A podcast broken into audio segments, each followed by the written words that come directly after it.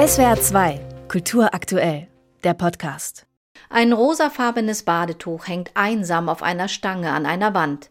Erst wer genauer hinschaut, stellt fest, es ist keines der gewöhnlichen Badeutensilien. Die Künstlerin Jessie Strixner macht die aus Holz. Also sie nimmt wirklich einen Holzblock, schneidet ihn mit der Kettensäge, poliert, feilt.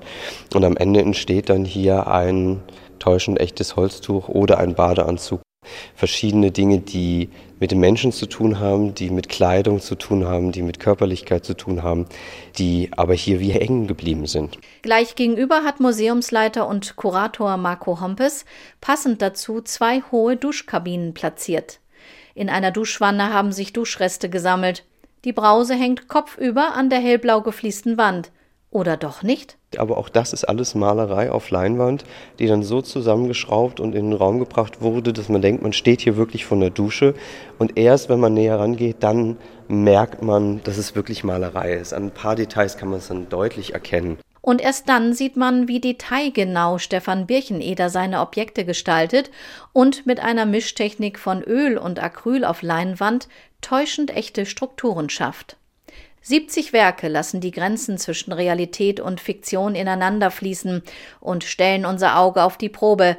Tom Früchtel aus Berlin etwa hat eine einfache Holzkiste zur Transportkiste geschminkt, indem er ihr nicht nur eine aufgemalte Maserung verpasst hat. Auch die Schmutzspuren, die vom Gabelstapler zu sein scheinen und die Abnutzungsspuren und also eigentlich könnte man sich vorstellen, dass die Transportkiste ein Gemälde innen schützt und transportiert. Nun ist das Gemälde eben außen und zeigt wieder die Transportkiste selbst. Früchtel verwendet wie die meisten Ausstellenden am liebsten einfache, alltägliche Materialien.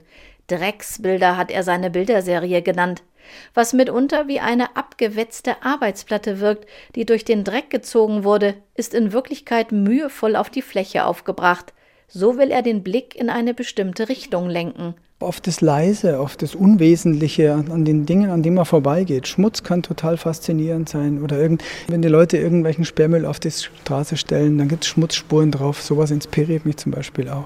Quer durch die Geschichte hat der Illusionismus Kunstschaffende von jeher fasziniert so Kurator Marco Hompes. In der Renaissance spielte natürlich eine ganz große Rolle, auch im Barock. Und wir kennen diesen berühmten Malerstreit aus der Antike von Parasius und Zeuxis, die sich in einem Malerwettkampf duellieren, wer denn besser und realistischer malt. Also das sehen wir immer wieder in der Geschichte. Im 20. Jahrhundert verschwindet das allerdings. Dass die Thematik der Sinnestäuschung gerade jetzt wieder aufkommt, liegt für Hompes auf der Hand. Mehr denn je stehe im Zeitalter der Digitalität im Raum, was ist heute noch real und was Fiktion? So wird der Titel der Ausstellung schnell zur Frage, echt jetzt? Wenn etwa ein gezeichnetes Ameisennest so real wie eine Mikrofotografie oder Radiergummis aus Edelsteinen wie echt wirken. Die Werkschau versteht sich als faszinierende Einladung, sich mit dem Phänomen der Illusion auseinanderzusetzen und den Blick für das Reale zu schärfen. SWR 2 Kultur aktuell überall, wo es Podcasts gibt.